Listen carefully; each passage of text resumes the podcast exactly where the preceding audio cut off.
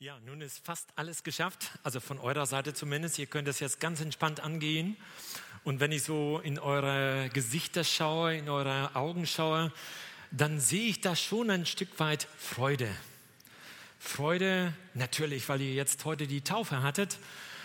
Aber wenn ich so zurückdenke an die Bedeutung der Taufe, was wir eben ja gerade auch von Michi gehört haben, dann stelle ich mir schon die Frage, wie das denn zur Freude führt. Ich meine, es ist ja nicht nur die neutestamentliche Taufe, wie wir sie nennen, es ist nicht nur die, äh, die ähm, Untertagstaufe, sondern es ist auch die sogenannte Begrabungstaufe. Das heißt, da wird jemand begraben. Und dafür seht ihr dann wirklich wieder sehr, sehr lebendig aus. Und äh, jetzt muss man natürlich versuchen, das Rätsel zu lösen. Wie kommt es dazu? Ähm, das Begräbnis auf der einen Seite, die Begrabungstaufe auf der einen Seite und auf der anderen Seite frohe Gesichter, weil ihr natürlich einen Schritt ähm, getan habt, der wirklich sehr außerordentlich wichtig ist, der auch äh, der Befehl unseres Herrn und Heilands ist. Nun, bei der Taufe gibt es ja drei Situationen oder Zeitpunkte, die einmal symbolisch dargestellt werden. Auf der einen Seite ist das mit Christus gestorben. Und was gestorben ist, muss ja auch begraben werden. Das ist ja logisch. Deshalb heißt diese Taufe auch Begrabungstaufe. Aber ihr bleibt nicht unten, sondern ihr seid alle hochgekommen. Ihr seid alle mit Christus auferstanden, mit Christus gestorben, begraben und auferstanden. Drei Eigenschaften. Deshalb sagt Paulus auch in Galater 2, Vers 20, sagt er, ich lebe, also ihr lebt ja auch wieder oder noch immer. Physisch seid ihr ja genauso am Leben wie vorher auch. Ich lebe, aber nun nicht mehr ich, sondern Christus lebt in mir. Denn was ich so lebe jetzt im Fleisch, das lebe ich im Glauben an den Sohn Gottes, der mich geliebt hat und sich für mich selbst dahingegeben. Das heißt, physisch gesehen seid ihr genauso am Leben wie vorher. Körperlich seid ihr die gleichen wie früher. Geistlich gesehen allerdings lebt nicht mehr ihr. Ihr sollt nicht mehr diejenigen sein, die alles bestimmen, die alles managen in eurem Leben, sondern aus euch heraus soll Christus zu sehen sein. Christus in euch, das soll sichtbar werden. Ihr habt gesucht, das haben wir in den Zeugnissen immer wieder gehört. Oft kam es dann vor, dass ihr gesagt habt, ich habe gesucht, ich habe nach etwas gesucht, was mir hilft, was mich weiterbringt, was mir auch in schwierigen Lagen Trost gibt, was mir hilft. Und ich habe gefunden. Ich habe gesucht und ich habe gefunden. Und wer gefunden hat, Wer gefunden hat, wer Jesus Christus gefunden hat, den Heiland gefunden hat, der kann leben, der kann aufleben und der kann überleben. Der hat das Leben gefunden. Und ihr habt gefunden, in Matthäus 7, Vers 8 heißt es ja auch, da sagt Jesus selbst in der Bergpredigt, wer da sucht, der findet. Das ist amtlich, das ist ganz, ganz fest. Wer da sucht, der findet. Und wer da anklopft, dem wird aufgetan. Deshalb heute Morgen der Slogan über meine Predigt geschrieben, suchst du noch oder lebst du schon? Bist du noch immer auf der Suche oder kannst du schon aufleben und überleben? Letzten Samstag waren wir mit unserer ja, ich sag mal Großfamilie, denn wir sind ja schon ein bisschen größer, acht Erwachsene und zwölf Kinder, waren wir im Safari Park Stuckenbrock. Es war eine schöne Zeit, viele Tiere gesehen, die Kinder haben sich riesig gefreut. Wir hatten zusammen ein Picknick dort äh, im Safari Park. Dann die Fahrgeschäfte natürlich alle und der Zirkus, der durfte natürlich nicht fehlen. Und ich war mit den Großen unterwegs, mit den vier großen Enkelkindern. Und äh, auf einmal merkte ich, hoppla, mir fehlt was. Ich hatte auf einmal den Schlüssel nicht mehr in der Hosentasche. Der war auf einmal weg. Es war ja sehr heiß und ich hatte so eine leichte Hose an. Die Taschen waren nicht wie bei einer Jeans so richtig tief und, und fest, so dass der, der Schlüssel gehalten wird. Auf einmal war der Schlüssel weg. Und ich machte mir natürlich dann auf einmal sofort Sorgen, wie soll ich denn jetzt ins Auto kommen? Wie soll ich dann nachher zurückfahren mit den Kindern? Wie, wie wollen wir das managen? Und auf der anderen Seite natürlich kostet es auch Geld, wieder alles umzuprogrammieren oder einen neuen Schlüssel zu bestellen und dergleichen. Also einige Jungs gingen dann zurück zu den anderen, zu dem Treffpunkt, den wir vereinbart hatten. Und äh, äh, mit Markus und Elias sind wir dann weitergegangen und haben versucht, alles irgendwie nochmal zu prüfen, wo ich war, wo der Schlüssel verloren gegangen sein kann. War, ich war im Zirkuszelt, es war dunkel, ich habe mit dem Handy ausgeleuchtet, da lag er nicht, war nicht da. Dann war ich am Kongo River, also das ist da, wo man mit Booten so quasi stromschnell hinunterfährt war auch nicht da. Also äh, ja, wahrscheinlich hätte, hätte ich ihn da auch nicht gefunden. Der wäre wahrscheinlich rausgeflogen. Ich war bei der Eisdiele, wo wir waren. Und zuletzt, weil wir dreimal da gefahren sind, bei der Maikäfer oder Marienkäferbahn. Marienkäferbahn war es, genau. Ähm, und da sind wir dreimal hintereinander gefahren. Und ich dachte, hoppla, wenn ich den da, wenn er da aus der Tasche gerutscht sein sollte und irgendwo runtergefallen ist, den finde ich ja nie. Also wir haben unterwegs gebetet, ich habe gebetet und ich habe gesagt, äh, ich muss das, den Schlüssel haben. Bitte zeig mir doch, wo der vielleicht abgekommen ist.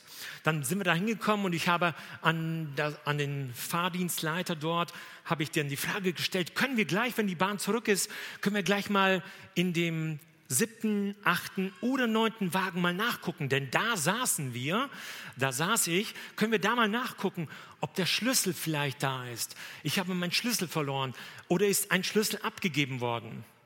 Und die Person sah mich nur ganz ausdruckslos an, so als wäre ich das siebte Weltwunder, sagte nichts. Auf einmal dreht er sich um und greift nach etwas, und gib mir meinen Autoschlüssel. Der war einfach wieder da. Jemand hatte ihn gefunden und hatte ihn dort abgegeben. Was für eine Gebetserhörung für, für uns alle, aber vor allen Dingen auch für unsere Kinder, für unsere Enkelkinder, die dabei waren, die gesehen haben, postwendend, also als ich den Schlüssel bekam, hätte ich den am liebsten geküsst, ja. Aber zum Glück war der weiter weg und ich kam da nicht hin. Und dann habe ich das nur so per, per Zuruf dann gemacht. So glücklich war ich, dass der Schlüssel wieder da ist. Wer sucht, der findet. Natürlich den Schlüssel nicht immer, aber wer im Leben sucht, der findet. In Apostelgeschichte 17, 26 bis 28a, da hat Paulus eine ganz ähnliche Situation. Er spricht auf dem Areopag in Athen, also da, wo alle Denker und Dichter standen, und da spricht er und er spricht von einer Suche, von einer Suche nach Gott und wie man Gott finden kann. Und was dann geschieht, das sehen wir gleich in der Predigt. Man kann leben, aufleben und überleben. Da heißt es in Apostelgeschichte 17, und er hat aus einem Menschen das ganze Menschengeschlecht gemacht. Gemeint ist Adam. Damit sie auf dem Erd, ganzen Erdboden wohnen und er hat festgesetzt, wie lange sie bestehen und in welchen Grenzen sie wohnen sollen. Und jetzt kommt's, dass sie Gott suchen sollen. Ob sie ihn wohl fühlen und finden könnten und für wahr. Er ist nicht ferne von einem jeden unter uns, denn in ihm leben, weben und sind wir. In ihm existieren wir überhaupt erst. Paulus steht also auf dem Areopag, das war wahrscheinlich der Arashügel äh, im Norden von der heutigen Akropolis, die man heute sehen kann. Aber er ist da nicht irgendwo bei den Tempeln so fasziniert, sondern er ist fasziniert von einem Altar, der aufgebaut ist. Und da steht einfach nur dem unbekannten Gott. Oh, das war nicht so, dass die Athener keine Götter hatten.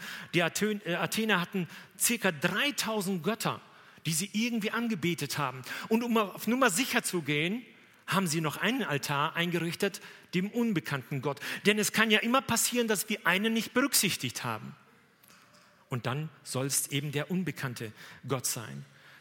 Paulus steht also auf dem Areopag, da auf der Bühne der Denker und Dichter und Redner und Philosophen. Perikles war wahrscheinlich dort, Sokrates, Sophokles, Plato, Epikur und wer auch immer von den Philosophen sie alle gaben dort ihre Weisheiten zum Besten. Und dann heißt es hier in dem Text in Vers 21 sogar, alle redeten den ganzen Tag über alles Mögliche, mit meinen Worten ausgedrückt. Hauptsache, es musste neu sein. Hauptsache, es musste jemanden hinter dem Ofen hervorholen. Hauptsache, es war reißerisch. Und genau das steht in Vers 21. Alle Athener, nämlich auch die Fremden, die bei ihnen wohnten, hatten nichts anderes im Sinn, als etwas Neues zu sagen oder zu hören. Und da erinnern die mich total an unsere heutige Zeit. Hauptsache du, Hauptsache, du weißt etwas Neues. Wenn wir an die Krisen zurückdenken, die wir ja hatten oder noch immer haben, in den Krisen, da gab es oder da gibt es so viele, ja, ich sag mal, fragwürdige Experten, die sich selbst so bezeichnet haben, sie wären Experten für irgendein Fach oder von der Presse so lanciert wurde, dass sie Experten seien, so betitelt wurden. Leider trifft das nicht immer zu.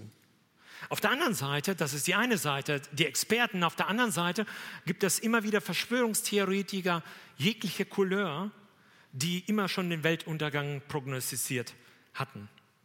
Hauptsache etwas Neues und als erstes, dass ich etwas zum Besten geben kann, was noch keiner weiß.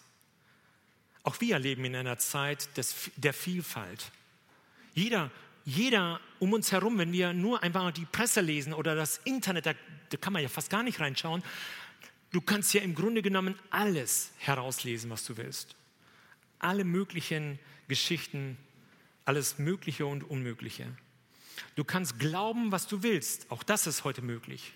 Es ist alles relativ. Es gibt keine Wahrheit mehr, die du wirklich als Wahrheit bezeichnen kannst, sondern es ist alles relativ. Schon Friedrich der Große der sagte, also der deutsche Kaiser Friedrich der Große, der Zweite, der sagte, jeder soll nach seiner Fasson selig werden.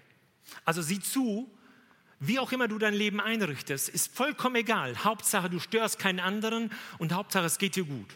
Jeder soll nach seiner Fasson selig werden. Totale Glaubensvielfalt, wie auch heute. Das war damals auch so, wo Paulus auf dem Areopag steht. Heinz Weber Senior, der Gründer der Bibelschule Brake, sagt zum Thema Relativismus folgendes. Weil uns vieles, weil uns vieles gleichgültig erscheint, werden wir gleichgültig. Weil uns vieles gleichgültig erscheint, also relativ, relative Wahrheitsansprüche, weil uns vieles gleichgültig erscheint, werden wir einfach gleichgültig. Und trotzdem sind alle auf der Suche nach einer Wahrheit, nach etwas, wo man sich wirklich darauf verlassen kann, nach etwas, etwas Konkretem, etwas, was für alle gilt. Im Grunde genommen suchen alle nur eins, Gott. Sie sind alle auf der Suche nach Gott. Deshalb mein erster Punkt, erstens, wer erstens suchet und dann geht es weiter, der zweitens findet.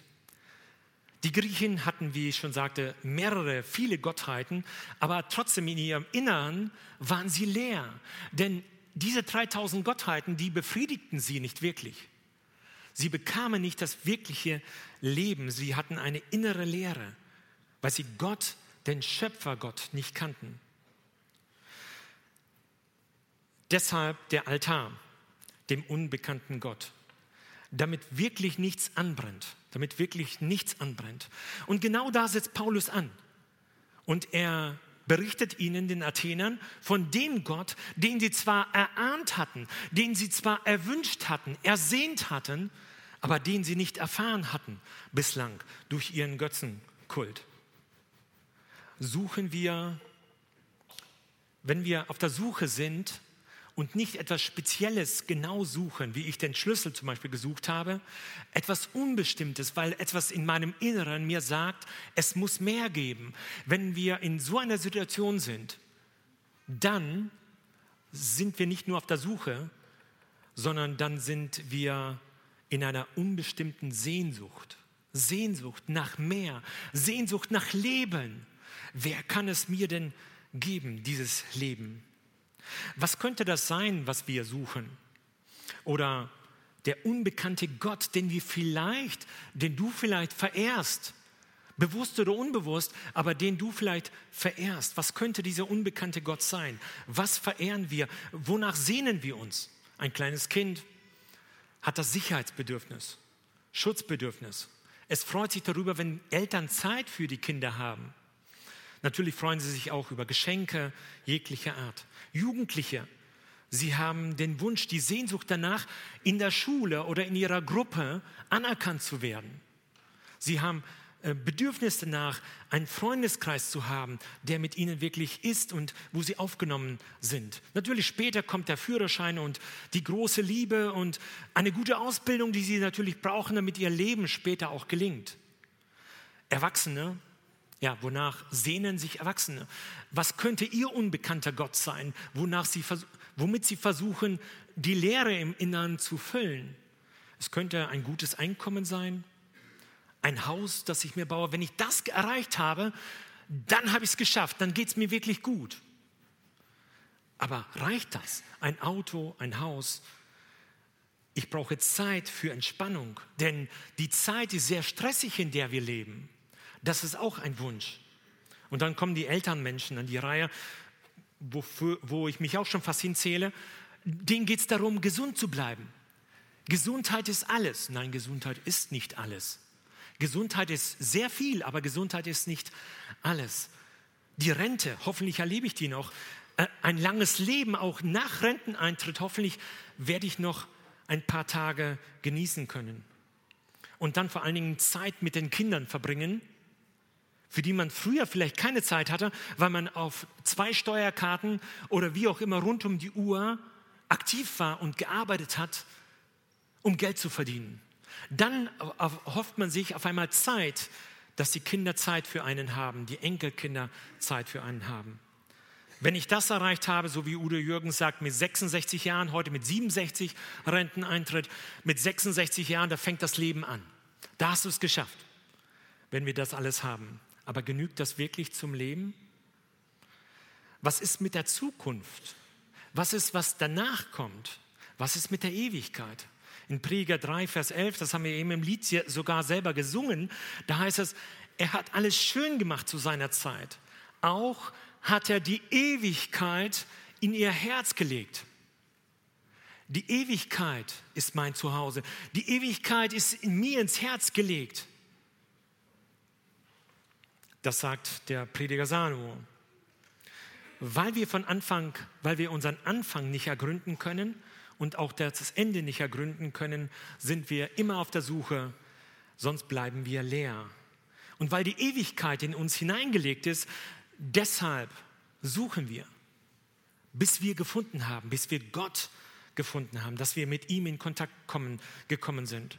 Äh, Paulus sagt hier in unserem Vers, in unserem Text, dass sie Gott suchen sollen, ob sie ihn wohl fühlen und finden können, Fragezeichen. Geht das? Kann man Gott fühlen und finden? Nun, wir sind auf Gegenseitigkeit angelegt. Der Mensch ist auf Gegenseitigkeit angelegt. Und zwar nicht nur auf Gegenseitigkeit mit anderen Menschen, wo wir Beziehungen haben sollen, sondern auch in der Beziehung zu Gott. Wir sind auf Gegenseitigkeit angelegt. Und wenn wir diese Beziehung zu Gott nicht haben, bleibt in unserem Innern eine Leere. Ich denke an einen Arbeitskollegen zurück, das habe ich glaube ich schon mal erzählt bei einer anderen Gelegenheit, an einen Arbeitskollegen von mir, der neben mir saß und der sagte, wir haben uns über Gott und die Welt so oft unterhalten und der sagte einmal, gibt es vielleicht doch weiteres Leben im Weltall? Also gibt es außerirdisches Leben? Und dann fügte er hinzu, bevor ich meine Augen schließe, will ich das wissen. Da war meine Frage, er war sozialistisch geprägt, kam aus der ehemaligen DDR. Äh, es gab ja keinen Gott. Äh, sie äh, sangen ja das Lied, ohne Gott und Sonnenschein bringen wir die Ernte ein. Ich meine, ich weiß nicht, wie sie das ohne Gott machen wollen, aber noch nicht mal Sonnenschein brauchen sie dafür. Ist schon ein Ding. Aber meine Frage an ihn war dann, warum ist dir das denn so wichtig? Warum ist dir das so wichtig, dass du das wissen willst, bevor du stirbst? Und er sagte zu mir, ich könnte es nicht ertragen, alleine zu sein. Ich könnte nicht ertragen, alleine zu sein. Da sagte ich zu ihm, es gibt sechs Milliarden Menschen auf dieser Erde, damals, heute acht. Es gibt sechs Milliarden Menschen. Du bist doch nicht alleine. Und dann fügte er hinzu, aber das sind doch alles nur Menschen. Da fehlt eine Komponente. Die Beziehung zu Gott fehlt da. Deshalb mein Thema heute Morgen, suchst du noch oder lebst du schon? Zweites, der zweite Punkt, wer erstens suchet, der zweitens findet. Das sagt schon die Bibel, wer suchet, der findet, wer anklopft, dem wird aufgetan. Und hier sagt Paulus, damit sie ihn vielleicht fühlen können. Fühlen heißt so viel wie ertasten, spüren, greifen, festhalten. Also, damit sie ihn finden können. Damit sie ihn finden können. Kann man Gott finden? Als ich noch jünger war, als ich äh, kurz vor meiner Bekehrung stand und damit auch kurz vor der Taufe mit 16 Jahren, da war ich gar nicht so drauf und dran, Gott zu folgen. Also ich wollte mein eigenes Leben leben. Und da hatte ich einen Bruder, mein Bruder Willi, der zu mir gesagt hat, du Albert, wenn du wirklich wissen willst, ob es einen Gott gibt, wenn du es ehrlich wissen willst, dann bete zu ihm. Also nicht nur pro forma, einfach so, ich habe gebetet und es ist nichts passiert. Das funktioniert nicht. Aber wenn du wirklich wissen willst, existenziell wissen willst, ob es einen Gott gibt, dann bete zu ihm. Er wird sich dir zeigen. Und genau das tat ich. Eines Abends kniete ich nieder und, und bat Gott, Herr, wenn es, äh Gott, wenn es dich gibt. Ich habe nicht Herr gesagt. Gott, wenn es dich gibt, dann offenbare dich mir, zeig dich mir. Ich muss wissen, dass es dich gibt. Wer suchet, der findet. So ja unser Text. Und genau das passierte. Ich habe Gott erfahren. Nun, mein Problem ist, ich habe Gott erfahren aber ich kann es dir nicht beweisen, dass es einen Gott gibt. Denn Gott offenbart sich zwar in der Natur, in der Schöpfung, jeder kann es wahrnehmen, aber Gott geht nicht mit der Gießkanne drüber und sagt, hier bin ich einfach mal. Das tut er in den seltensten Fällen, vielleicht bei Elia damals, wo er auf dem Berg Kamel war und wo, äh, wo das Volk Israel daneben stand und wirklich einen Gottesbeweis haben wollte. Und da gab es einen Gottesbeweis. Aber das kommt sehr selten vor. Meistens ist es so, dass Gott zu dir spricht und du weißt, ich bin gemeint. Du weißt, Gott spricht genau mich an. Aber ich kann es, wenn ich es selbst erfahren habe, niemanden anderen beweisen. Denn Gott erfahren heißt persönlich ihn zu erfahren, nicht beweisen zu können, also wissenschaftlich beweisen zu können. Denn äh, es ist etwas Persönliches, das du persönlich erlebst mit Gott. Es ist kein Allgemeingut. Es ist kein Gießkannenprinzip, wo Gott drüber geht und sagt, jetzt wissen sie es alle. Und außerdem ist die Frage, ob er das überhaupt will. Der zweite, die zweite Antwort dazu ist, ein Beweis ein Beweis, dass es einen Gott gibt, würde ja den Glauben ad absurdum führen. Äh, also wozu brauche ich denn noch einen Glauben, wenn ich, den, wenn ich Gott schon beweisen könnte? Dann könnte man ja einfach nur sagen, nimm hin, es ist so, Fakt, Punkt. Da brauchst du gar, kein, gar keinen Glauben mehr. Aber Gott möchte, dass du ihm vertraust, seinem Wort. Gott möchte, dass du ihm glaubst. Und deshalb ist ein Beweis gar nicht sinnvoll, denn Gott möchte unser Vertrauen, unser Glauben sehen. Ähm, ich las früher als äh, Jugendlicher, als Heranwachsende sehr viele Berichte über die Arche Noah. Und äh, viele Berichte deuteten wirklich darauf hin, dass es die Arche tatsächlich jetzt noch gibt. Denn in der Bibel steht ja, dass, es, dass die Arche gelandet sein soll auf dem Berg Ararat oder auf dem Gebirge Ararat, so heißt es dort. Und es gab ganz unterschiedliche Berichte von Leuten, da waren Piloten oder Archäologen, Bergsteiger, die gesagt haben, oder die äh, berichtet haben davon, dass sie die Arche Noah wirklich gesehen haben, gefunden haben. Du sagst vielleicht, kann nicht sein. Ich kann es nicht beweisen. Ich kann es nicht beweisen und ich will es auch gar nicht beweisen. Ich habe mir damals nur die Frage gestellt, also für den Fall, dass es eine Arche Noah wirklich gibt, wäre damit ja der Beweis angetreten, dass es einen Gott gibt. Denn genau das steht ja in der Bibel. Das heißt, wenn das zutreffen würde, könntest du sagen, Gott gibt es. Und ich dachte, warum ist das nicht möglich, da einfach hinzuspazieren und äh, das einfach freizulegen und zu sagen, hier könnt ihr jetzt alle sehen, es gibt einen Gott. Nun, seit Mitte des 20. Jahrhunderts, seit letzten Jahrhunderts, also Mitte des 20. Jahrhunderts, gibt es keine Genehmigungen mehr für Expeditionen auf den Ararat. Das hat verschiedene Gründe. Das ist eine sehr ähm, ja, diffizile Region, Türkei, Iran, Armenien, Aserbaidschan. Alle sind da in der Ecke versammelt, alle Länder, und die sind sie alle nicht, nicht grün. Von daher äh, geht das da jetzt nicht. Mein Gedanke war damals eben, warum ist dieser Beweis nicht möglich? Und dann hörte ich eine Predigt von einem Bruder, der sagte, Gott möchte unser Vertrauen. Beweise würden diese Vertrauen, dieses Vertrauen, diesen Glauben zerstören. Was wäre das auch für ein Gott, wenn er sich mit meinem Spatzenhirn beweisen ließe? Also ich meine, wenn ich das Geschöpf, den Schöpfer beweisen könnte, was wäre das? Das geht ja überhaupt nicht. Was wäre das für ein Gott? Das wäre ein Göttchen, aber kein Gott. Übrigens, unsere Pseudowissenschaft ist nicht viel weiter, so will ich sie mal bezeichnen. Oft ist es so, dass man in der Wissenschaft eine These aufstellt. Das darf man ja machen. Aber diese These gilt so lange als These, als Vermutung, als Behauptung, bis sie durch einen Beweis angetreten belegt wurde. Heute sagt man aber, die Wissenschaft ist der Meinung. Und damit gilt das als Stand der Wissenschaft. Ohne Belege, ohne Beweise. Das ist für mich Pseudowissenschaft. Albert Einstein sagte dazu einmal, wenn alle Menschen nur über das sprechen würden, was sie wirklich begreifen, dann würde es sehr still auf dieser Welt sein. Da würden viele den Mund halten und nicht so viel erzählen, wovon sie gar keine Ahnung haben. Hier heißt es, für wahr, das bedeutet ganz bestimmt, ganz sicher. Es, es ist, ähm, da kannst du dich drauf verlassen, du kannst ihn kennenlernen. Dann heißt es hier, er ist nicht ferne. Das heißt im Umkehrschluss, er ist dir ganz nah. Der Gott, den du suchst, das, was du suchst, ist dir ganz nah. Er spricht zu dir. In Jesaja 43 wissen wir sogar, er kennt deinen Namen, meinen Namen. Und aus Jesaja wissen wir auch, dass er uns liebt. Ich habe dich je und je geliebt. Darum habe ich dich zu mir gezogen aus lauter Güte. Du musst im Grunde genommen nur die Straßenseite wechseln. Du musst einfach nur auf die andere Seite kommen, auf die Seite der Gläubigen. Du musst Gott, nachdem du ihn gesucht hast, oder wenn du dir, dir klar wirst darüber, dass du Gott eigentlich brauchst in deinem Leben, musst du nur die Straßenseite wechseln, musst dich bekehren und musst dann ein Kind Gottes sein. Mehr ist nicht verlangt. Und dann heißt es, er ist nicht ferne einem jeden unter uns.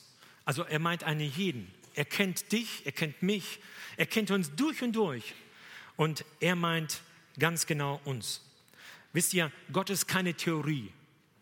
Gott ist auch kein Prinzip, das allgemeingültig ist und das, das funktioniert. Gott ist auch keine menschliche Philosophie, sondern Gott ist eine Person. Gott ist eine Person, Gott ist real. Albert Einstein sagte zu dieser Person, von der ich rede, folgendes. Ich bin Jude, sagt Albert Einstein, einer der besten, äh, ja, der, der schlausten Leute überhaupt, mit dem wahrscheinlich höchsten IQ, äh, den es hier auf dieser Welt vielleicht gab. Ich bin Jude, sagt er, aber das strahlende Bild des Nazareners hat einen überwältigenden Eindruck auf mich gemacht. Es hat sich keiner so göttlich ausgedrückt wie er. Es gibt wirklich nur eine Stelle in der Welt, wo wir kein Dunkel sehen. Und das ist die Person Jesu Christi. In ihm hat sich Gott am deutlichsten vor uns hingestellt. Gott ist real. Gott ist erfahrbar. Jesus ist gekommen, damit wir Leben und volle Genüge haben. Wer erstens sucht, der zweitens findet und der drittens lebt. Genau das lesen wir ja in dem Text. Der kann wirklich aufleben. Wer Jesus kennt, der kann aufleben. Wenn er schon 80 Jahre alt ist, ich denke an Eckart, oder 87, ich denke an Alexander, auch für euch gibt es ein Leben, weil ihr Gott kennengelernt habt. Ganz unabhängig von der Lebenserwartung. Und es kann ja auch ganz, ganz schnell mit uns anderen zu Ende gehen Wir können durch einen Verkehrsunfall ganz schnell ähm, ja, unser Leben verlieren. Von daher, wer ihn findet, der kann leben und aufleben. Denn zuletzt wissen wir, wohin wir gehen. Hier heißt es, in ihm leben wir. Das heißt, unser Leben wird von ihm bestimmt, unser Leben wird äh, durch ihn überhaupt erst möglich. Wahres Leben gibt es nur durch ihn. Vorher existieren wir eigentlich nur. Existenz ja, aber Leben, Aufleben nicht. Denn Leben, wirklich Leben kann ja nur der, der weiß, wohin er geht, dessen ähm, Vergangenheit und Zukunft geregelt ist, geklärt ist, wo er erwartet wird. In Johannes 1, 3 und 4, da heißt es, da spricht ja ähm, der Evangelist Johannes davon, wie alle Dinge entstanden sind. Und er spricht, am Anfang war das Wort und so weiter. Ihr kennt diese Stelle. Und Vers 3, da heißt es, alle Dinge sind durch dasselbe gemacht. Also durch das Wort Gottes, Klammer auf, durch das Wort Gottes, das Mensch wurde, Jesus Christus, durch die Person Jesu Christi. Alle Dinge sind durch Jesus gemacht. Und ohne dasselbe, ohne das Wort Gottes, ist nichts gemacht, was gemacht ist. In ihm, in Jesus also, war das Leben und das Leben war das Licht des Menschen. Also da ist das wirkliche Leben, da ist das sprudelnde Leben. Das heißt, unser Leben ist durch ihn gemacht, durch ihn erhalten. Er hält unser ganzes Leben in seiner Hand. Das wahre Leben finden wir nur bei ihm. Denn dann heißt es weiter, sagt Paulus, in ihm leben und weben wir. Weben, was ist Weben? Nun, das heißt eigentlich nur, dass wir unser ganzes Sein, unser ganzes Leben, unsere, unsere Aktivitäten, die wir haben, unsere Existenz, alles in ihm durchführen. Wir arbeiten, wir gestalten unser Leben, wir verbringen unsere Zeit und das alles heißt, in ihm weben wir. Und dann heißt es, und sind wir. Das heißt, unsere Existenz ist nur durch ihn und zu ihm begründet. Und Leben ist wirklich mehr als nur dahin zu vegetieren. Leben ist in Gottes Augen etwas sehr, sehr Wertvolles. In Gottes Augen ist Leben sehr, sehr wertvoll. Leider in unserer Gesellschaft nicht. Michael hat das schon mal eben kurz erwähnt. Gestern der Marsch für das Leben. Welche Abgründe tun sich da auf? My Body, My Choice, wurde da immer wieder gerufen, fanatisch und blind, linksextremistisch, anders kann man das ja nicht sagen. Heute ist Leben nicht viel wert. Eines Kindes, das geboren werden könnte. Leben ist nicht viel wert in unserer Gesellschaft. Aber bei Gott ist Leben sehr, sehr viel wert und sehr wertvoll. Jesus sagt in Johannes 10, Vers 10, ich bin gekommen, damit sie das Leben und volle Genüge haben sollen. Das heißt, Leben im Überfluss, Leben auf der Überholspur. Und Gott ist kein Spielverderber. Ich sage es euch auch, ähm, junge und auch ältere Leute. Ähm, ähm, Leben mit Gott, Gott ist kein Spielverderber. Gott möchte uns nichts wegnehmen. Gott möchte uns viel mehr schenken, als wir uns vorstellen können. Gott ist das Gegenteil eines Spielverderbers. In letzter Zeit hatten wir in der Gemeinde viele Beerdigungen. Oft waren das Menschen, die eine schwere Krankheit hatten und dann diese Erde verlassen mussten. Geschwister unserer Gemeinde. Und es war für mich immer wieder beeindruckend zu sehen, wie ruhig sie diesen Weg gegangen sind. Sie wussten, wohin sie gehen. Sie wussten, woher sie kommen und sie wussten, wohin sie gehen. Deshalb konnten sie auch ruhig sein und ruhig leben und überleben. Leben heißt, in Gottes Nähe zu sein. Und da sind sie dann auch hingegangen. Leben heißt, Geborgenheit durch Gottes Gegenwart zu erfahren. Und das ist Sicherheit. Das ist die Sicherheit, die du vielleicht suchst für dein Leben, die Sicherheit, die du brauchst. Leben heißt, meine Zeit in seinen Händen zu wissen. Nicht mehr und nicht weniger. Die Zeit, die er für mich bestimmt hat. Das stimmt uns hoffnungsvoll und erwartungsvoll, denn wir wissen, wohin wir gehen. Nur eine bereinigte Vergangenheit bringt eine sinnvolle und freudige Zukunft, weil sie das ewige Leben beinhaltet. Jetzt nochmal zurück zu euch, zu dem Bezug von Anfang. Wenn später irgendwann mal wenn es irgendwann mal so weit ist, dass ihr diese Welt verlassen müsst, also nicht nur die Begräbnistaufe erlebt wie heute, sondern auch euer Begräbnis dann folgt, dann endet, anders als heute, dann endet euer physisches Leben. Zeit und Raum. Aber euer geistliches Leben geht dann weiter. Es ist dann nur ein Umsteigebahnhof in die Ewigkeit, dort, wo ihr erwartet werdet, denn ihr habt gesucht, ihr habt gefunden und ihr könnt leben, aufleben und ewig leben. Deshalb das Thema heute Morgen, suchst du noch oder lebst du schon? Erstens, wer erstens sucht, der zweitens findet und der drittens lebt. Gott segne uns, Gott segne euch. Amen.